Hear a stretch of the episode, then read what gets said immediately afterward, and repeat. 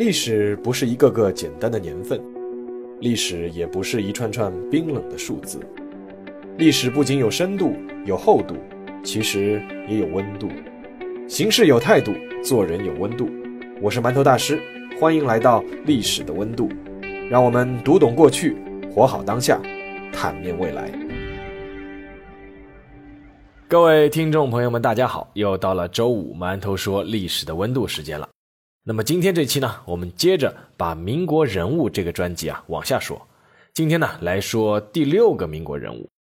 话说在民国史上啊，总有一批人的名字，你们有没有发现啊？就是名字一看上去很熟，甚至随处可见，甚至是如雷贯耳。但是呢，似乎他们好像一直不在历史舞台的最中央，以至于呢，我们一下子又想不起他到底做过什么事情。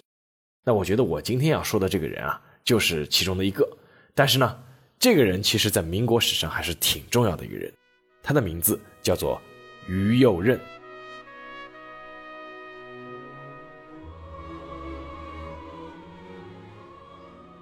让我们先回到一九六四年的十一月十日，这一天呢，于右任去世了。在于右任去世以后呢，他的保险箱被人打开了。因为他在逝世以后啊，大家都没有找到他的遗嘱。考虑到于右任可能会把遗嘱放在保险箱里面，于是呢，于右任的长子于望德便和当时台湾所谓的监察院副院长李嗣聪，还有秘书长乙硕，还有立法委员陈仓波等人一起，就打开了他父亲的保险箱。那保险箱一开，众人都傻眼了。为什么呢？因为里面没有钱财宝物，没有股票证券，大部分都是于右任生前的重要日记和信件，剩下来的呢，就是一批账单。这批账单是什么呢？是于右任的三儿子于中令出国留学借的学费的账单，借副官宋子才的数万元账单，等等等等。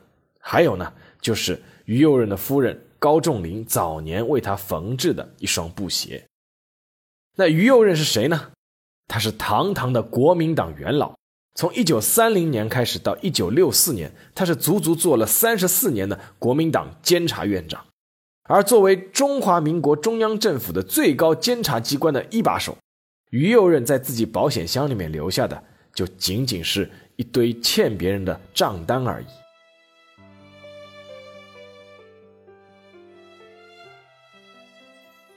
于右任，一八七九年出生。陕西三原人，原来呢，于右任的名字呢叫于伯询，字诱人，就是那个诱惑人的诱人啊。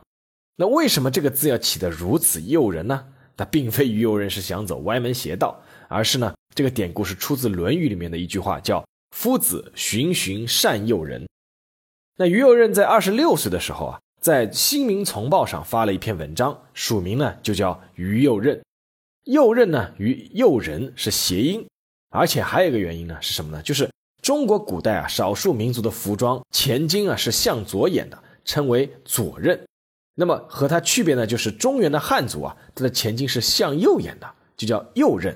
后来呢，这个左衽呢就泛指是异族的统治，所以说这个他就开始用于右衽作为自己的名字。大家可以考虑一下当时的时代背景啊，那还是在清朝，对不对？所以说他为什么要叫于右衽，这个道理已经很清楚了。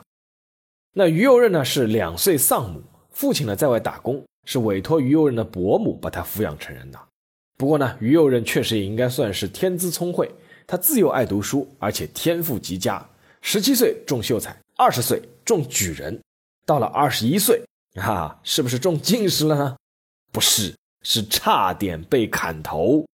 怎么回事呢？那一年啊，就是八国联军是攻入了北京，慈禧太后呢拉着光绪是出逃西安。那血气方刚的于右任呢，给当时准备恭迎圣驾的这个陕西巡抚岑春轩写了一封信，他是表达了自己作为一名普通的陕西老百姓对地方父母官的殷切期望。什么期望？就是手刃西太后。结果这封信啊，被他的同学是苦苦拦住，是没有能发出去。一时无处宣泄的于右任啊，就把自己的头啊剃了个光头，然后光着膀子，提了把大刀。然后以一副对联为背景啊，照了张相。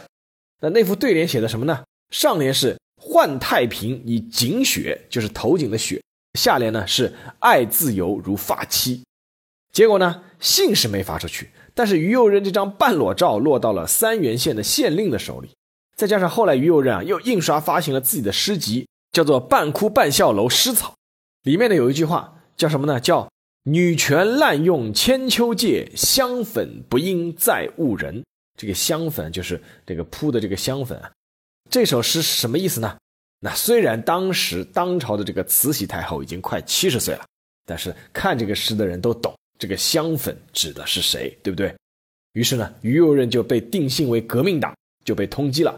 这个通缉的文上写的是叫“无论行抵何处，拿货即行正法”。那当时啊，于右任正在开封参加会试，他还是要考功名嘛。那据说呢是出了一个大巧合，就是当时这个西安电报局啊和这个邮政啊同时发生故障。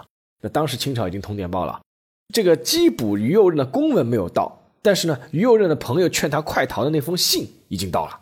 那得知消息以后啊。暂时还没有打算换太平以警雪的这个于右任，就赶紧逃往上海，化名刘学玉，进入了当时马相伯创办的叫震旦学院读书。那当时的震旦学院是法国人赞助的学校，因为那个法籍神父啊，他是试图将这个学校彻底改为教会学校。那马相伯呢就愤然离校，那诸多的学子呢也跟随着就退学了。这个事情当时也闹得很大。那这个于右任呢就四处奔走，出钱出关系。他和邵力子这些人一起协助这个马相伯，在一九零五年一起创办了复旦公学，就是现在复旦大学的前身，那也就是我的母校。那复旦大学这个复旦这个名字啊，就是于右任建议的，那出自呢这个《青云歌》，就是里面的一句话，就叫“日月光华，旦复旦兮”。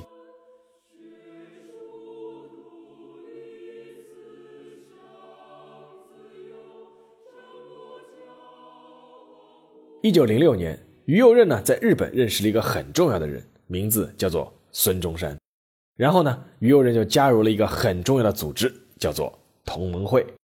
那于右任后来之所以会被称为叫国民党元老，这个原因呢就是由此而来。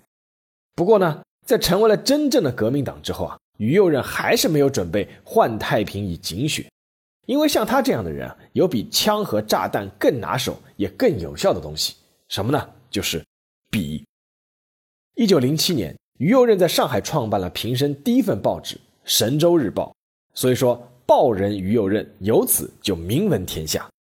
这张《神州日报》上来就骨骼清奇，它这个报纸上头版用的这个年份的纪元啊，就和别家的报纸不同，因为当时其他的报纸通通的是用的清朝皇帝的年号，比如说是宣统多少年、光绪多少年，那那个《神州日报》呢，它就不使用这个皇帝纪年，它用的是公元纪年，就是一九零几年。是让当时的人是耳目一新，现在看起来好像很正常，但当时还是让人耳目一新的。而这张《神州日报》报纸的内容呢，也采用大量针砭时弊、立场鲜明的稿件，那一时之间是洛阳纸贵。不过呢，《神州日报》才创刊三十七天，就遭遇了当时福州路上的一场离奇火灾。那说到这里，上海的这些马路啊，其实都是有自己的职能的分布的。比如说，当时那个我我原来那个报社在的叫汉口路，那就叫报业一条街。当时申报馆啊，什么都在上面，新闻报啊都在这条街上。那福州路呢，当时是叫四马路，三马路是汉口路。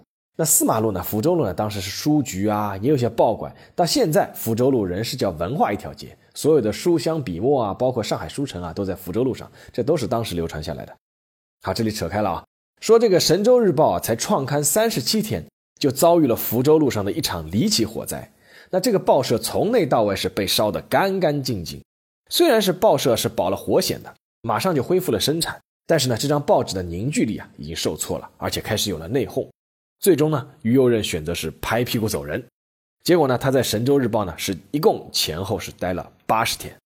不过呢，尝到了这个办报启明志的甜头的这个于右任啊，在一九零九年又创办了《明呼日报》。他宣称的宗旨是什么呢？就是以民请愿为宗旨，大声疾呼，故曰民呼，辟淫邪而正民气。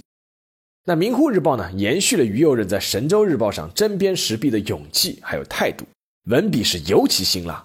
比如说那一年甘肃大旱，那当时的陕甘总督申允却连着三年瞒报灾情，结果是造成甘肃省内是竟然是人人相食，就是人吃人。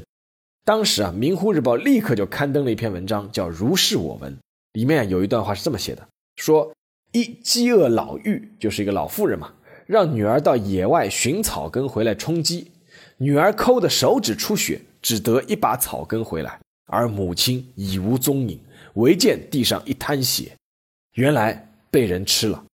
该女背得昏死过去，第二天未出门，乡邻推门探看，只见地上一堆骨节，她又被人吃了。听上去真是毛骨悚然啊！然后呢，《明湖日报》随后还在这篇文章以后发了一个点评，什么呢？里面有一句话叫“参允”，就是这个陕甘总督，参允之肉较玉肥百倍，甘民竟不剖食之。义者甘民虽恶，犹择人而食乎？这句话什么意思呢？就是这个陕甘总督参允这个肉啊，肯定比这个老妇人要肥百倍啊。但是这个甘肃的民众啊，老百姓竟然不去吃它，为什么呢？就是。甘肃老百姓虽然饿，但是他还是挑人的。就是你这个人实在是太可恶、太毒了，这吃都不要吃。那这个评论还是真的是还是挺辛辣的。那像这种报道、这种文笔，读者当然要看。《明湖日报》的销量呢也急剧上升。不过呢，当然也是得罪了当局，尤其是得罪了这个陕甘总督申允。那《明湖日报》后来就曾经组织过一次赈灾活动，这个申允啊，随后就和上海的道台叫蔡乃煌这些人就勾结。他是诬陷于右人是侵吞赈灾款，于是就将这个于右任是逮捕入狱。那一个月呢，就提审了七次。然后呢，为了营救这个老大，这个自己的老大于右任啊，《明湖日报》只能在当局的暗示下是自行停刊，就是你要么你老大放出来，对吧？但是有条件的，你这张报纸关掉。所以说，这张《明湖日报》一共是生存了九十二天。那于右任虽然是没有警血换太平，但确实呢是把硬骨头。出狱没几天。他又创办了《明喻日报》，就这个呼吁的吁。那名称的来由呢，就是“民不能言，则唯有喻耳”。而且呢，细心的人不难发现，这个“喻”啊，口字边旁一个“鱼”，就是于右任的口在说话。那和《明户日报》一样，这个《明誉日报》依旧是揭露黑暗，而且是敢把锋芒直接指向日本。那当时的日本已经开始对中国暴露出非常大的野心了。那一九零九年十月二十六日，日本著名的首相伊藤博文被朝鲜志士安重根在哈尔滨刺杀。那这个伊藤博文之死，我在那个馒头说的微信公众号也写过，有兴趣读者可以去看一下。当时啊，上海数十家报纸是大多是默不作声，只有《明誉日报》在显著位置刊登消息，并且称这个伊藤博文为大混蛋，称他是死有余辜。结果这个日本当局是暴跳如雷，要求上海当局立刻查封《明誉日报》。所以说这张报纸啊，只生存了四十八天。中国人说啊，叫过一过二不过三，但是过一过二偏偏还要过三的这个于右任啊，在一九一零年的十月十一日，在上海又创立了《明利报》，就立正的立，然后呢，请来这个宋教仁做主笔，在报纸上开出了叫《明贼小传》，专门写清朝的贪官污吏，为辛亥革命的发起是起到了很大的推动的作用。那值得一提的是啊，于右任专门教导当时自己报社的新闻记者。说要有新闻道德，他提出一句话叫什么？叫为维护新闻自由，必须恪守新闻道德。新闻道德与新闻自由是相辅相成的。没有新闻道德的记者，比贪官污吏还要可恶。那这句话，说实话，我自己原来是媒体人，现在是算前媒体人、自媒体人吧。我觉得在现在自媒体诸多，那互联网已经打破传媒渠道的今天，我觉得还是让人能够有振聋发聩的感觉。一九一三年，宋教仁被暗杀，《明利报》率先发文说是袁世凯幕后指使。那于右任呢，于是就被通缉，然后只能逃亡日本，报纸呢就只能停刊了。那这张报纸呢，活得最长是活了三年。那于右任一手创办这个《明乎日报》《明喻日报》和《明利报》，那就是中国报业史上赫赫有名的“数三明”。当时的著名的书画家对于右任有过这样一句评价，叫“先生一支笔胜过十万毛瑟枪”。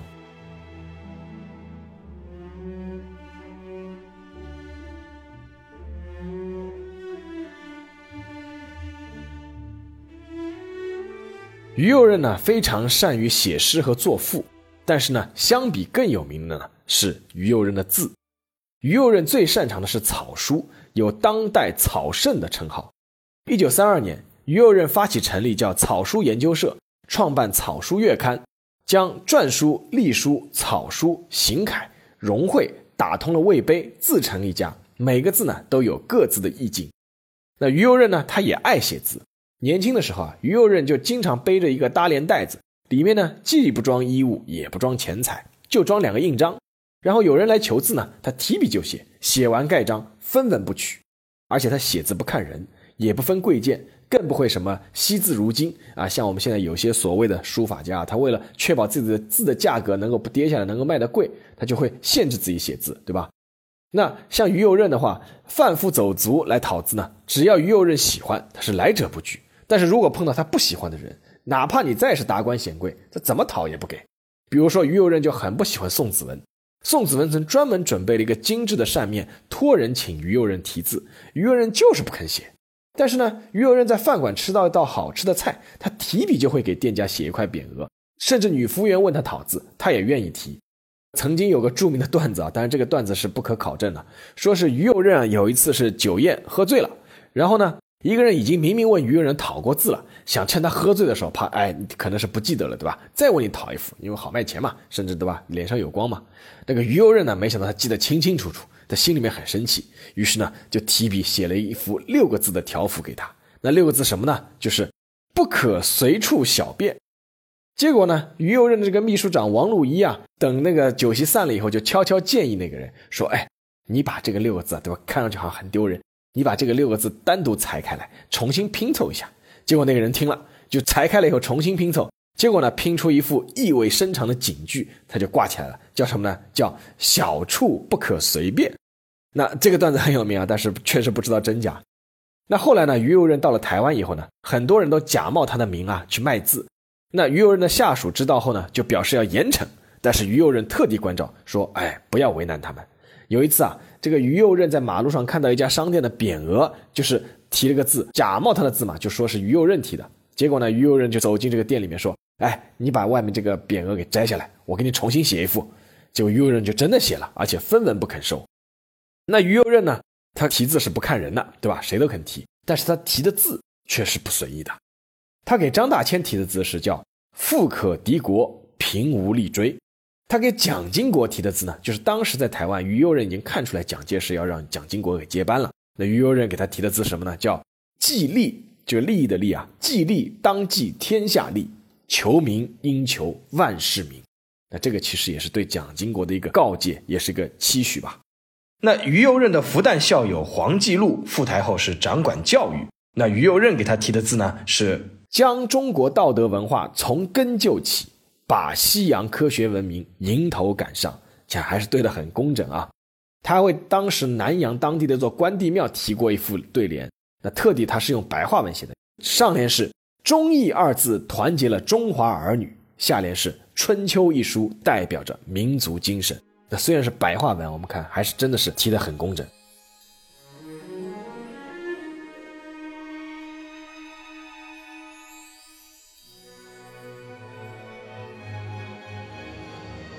办报、写诗、题字，于右任完全就是一个知识分子的样子。但是他之所以有名，是因为他还是个政治家，甚至他还当过总司令。那于右任呢，是一直追随孙中山。在南京临时政府成立以后呢，他被孙中山任命为叫交通部次长，就是交通部的副部长。其实我们现在中国的铁路啊，它开始夜间发车，就是在他的任上决定的。那孙中山辞去临时大总统职务以后呢，于右任也随即辞职了。那当时他就回去办《明利报》了嘛。后来因为反对北洋军阀呢，于右任还担任过陕西靖国军的总司令，那也算是叫书生长兵了。从一九三零年开始，于右任呢被蒋介石任命为中央政府的监察院长，从此他在这个位置上一坐就是三十四年。监察院是当时国民政府的最高监察机关，依法是行使弹劾审计的职权。是一个非常重要，但是又非常敏感的部门。也正是因此呢，监察院长这个职位啊，是一直迟迟没有归属，直到最终啊，是以正直和清廉闻名的于右任出任，大家才都没有意见。但是在民国的大官场，于右任自己正直清廉是没有用的。于右任上任之初呢，他也曾经是踌躇满志，放言叫苍蝇老虎一起打。但是真的打起来，他发现他除了能动几个小小的科长和处长之外，再往上就动不了了。那于右任啊，曾经是想法办这个贪污的铁道部长顾梦渔，还有财务部常务次长叫顾一群，但是这个级别其实在整个国民党的党国的体系里面已经是个小老虎了。但是就这个级别的小老虎，已经有上层人物了，甚至蒋介石或者汪精卫都会亲自来打招呼了。那我们都知道，以蒋经国的身份，以当时国民党的决心，在上海这个打虎啊，依旧是落得个无疾而终。那于右任又能做些什么呢？所以说，这个监察院长于右任做的是非常的凶闷，他被人讥笑叫什么呢？叫监而不察，察而不明。那于右任也曾经提出过辞职，但是呢，蒋介石是坚决不准。于右任在官场里面表现的书生气最明显的一次啊，就是一九四八年的中华民国副总统选举。一九四八年五月，国民党在南京召开国民大会，选举总统和副总统。那于右任呢，就站了出来参选副总统。那他的竞争对手是谁呢？是孙科、陈前，还有就是最有实力的李宗仁。那各个竞选人呢，当时是为了拉票，对各路投票代表是使出了各种手段。我们可以看啊。当时这个李宗仁啊，是给每个投票代表都提供了一辆汽车，而且还配司机啊。当时他包下了几个大旅社和酒店，只要是代表，免费入住，免费吃喝。那孙科呢，当时是中华民国的行政院院长，陈乾呢是武汉的行员主任。那他们手里有权又有钱，所以说他们也是天天设宴款待各路代表，给吃给喝，还要给礼物。那这个同样作为竞选人的于右任呢，他啥也没有。他在自己屋里面啊，是摆开文房四宝，只要代表来就送一幅字，上面呢写着他最爱写的一句话，就是为万事开太平。那每天上门讨字的代表是络绎不绝，最多的时候啊，每小时有近两百个人在门外是排起了长队。那么在投票日的前一天呢，于右任终于给各路代表送去了一张请柬，在一家饭店里是请大家吃饭。中国人嘛，就是一定要吃饭，对吧？请吃饭。那在开席之前呢，于右任就说了下面这段话。他说：“我家里面没有一个钱，因此呢，很难对代表厚待。今天是我老友冯自由等二十个人筹资，才略备薄酒相待。我只是借酒敬客。到了投票日，结果不出意外，于右任第一天得四百九十三票，第一轮就被淘汰了。那冯自由呢，就替于右任感慨啊，说。”哎呀，你的纸弹怎么敌得过人家的银弹啊？但是呢，投票的第二天，于右任虽然输了，但是他依旧准时出现在会议现场，风度依旧。当时全场是起立鼓掌。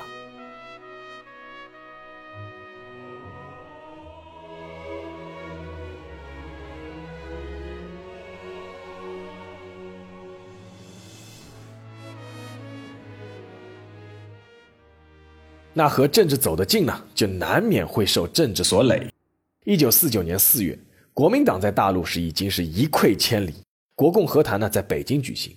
当时的代总统李宗仁呢，原本想派一直主和的于右任一起去北京，一起去参与和谈。但是呢，国民党的和谈首席代表张治中认为，于右任留在南京更有利于促成南京政府批准和谈。那当时的周恩来啊，其实是很希望于右任也到北京的。后来得知他不能来以后呢，就非常失望，只能托于右任的女婿去转告于右任，说什么呢？说如果国民党拒绝和平协定，请先生在南京不要动，到时候我们攻破长江，会派飞机接先生来北平。那于右任得到口信后呢，据说曾经说过一句话，叫“文白先生害了我”。这个张治中啊，在这个和谈里面到处被人骂。我们记得小时候看的《开国大典》，一句最熟悉的台词就蒋介石说：“这个文白无能，丧权辱国，对吧？”那个于右任也说：“这个文白先生害了我，他不应该阻止我去北平，因为啊，于右任知道当时他身边已经都安排了监视人员，他是不太可能再留在大陆了。”于右任呢没有料错，一九四九年四月二十日，解放军发动渡江战役，国民党苦心经营的千里江防是一触即溃。四月二十一日，于右任就被人从南京转移到了上海，随后呢又辗转到了重庆。最终在十一月二十九日离开大陆，飞往台湾。关于于右任是否是自愿去台湾呢？到现在其实还是有争论的。但是呢，有一个细节，就是当时啊，国民党的高层如果已经决定去台湾的话，会事先就安排他的家属先赴台湾的，而且这也是规定。但是于右任直到去台湾的时候，他的夫人高仲林、他的长女于之秀等等，他的所有的亲属依旧还是留在大陆。这也导致了于右任和他的一家人从此就再也无缘相见。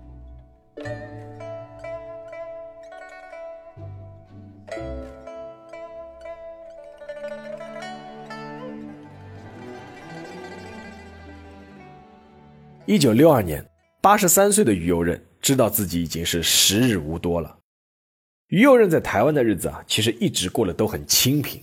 那很多人都会奇怪，那于右任你作为国民党元老，对吧？再不济，钱财不至于太窘迫吧？但事实上，于右任基本上把自己的钱财啊都给捐了。在大陆的时候啊，于右任是捐建学校、捐建农场、赈灾扶贫，钱像流水一般花出去，他眉头都不皱一下。到了台湾以后呢？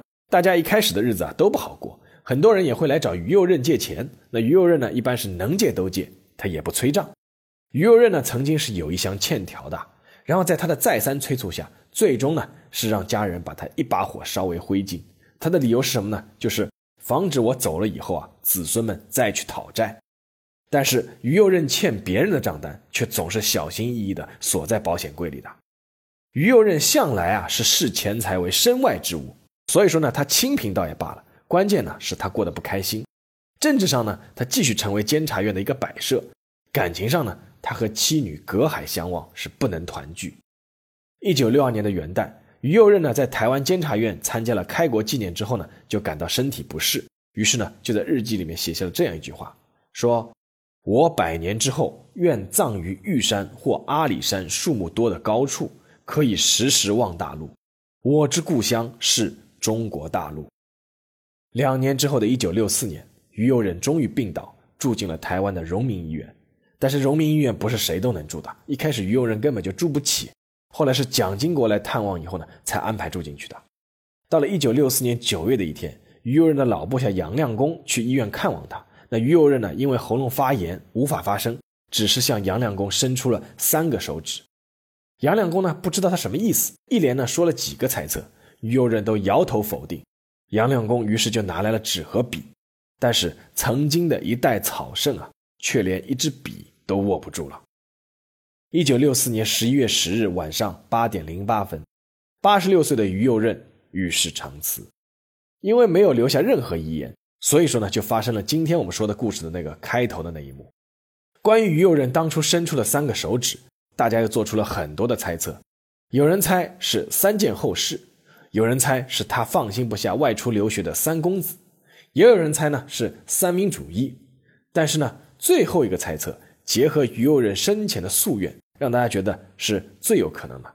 那这三个手指呢是于右任希望归葬在大陆陕西省的故乡三原县。按照于右任一九六二年写下的那篇日记的期望，他最终呢是被安葬在台北最高的大屯山上。人们呢还在海拔三千九百九十七米的玉山顶峰为他树立起一座面向大陆的半身铜像。这个铜像的材料都是台湾的登山协会志愿是用人力背上去的。由于呢没有留下遗嘱，所以说呢于右任在一九六二年元旦后没几天写的一首诗就被当做了他的遗嘱。那首诗呢就是著名的《望大陆》。那首诗呢是这么写的：葬我于高山之上兮。望我大陆，大陆不可见兮，只有痛哭。葬我于高山之上兮，望我故乡，故乡不可见兮，永不能忘。天苍苍，野茫茫，山之上，国有殇。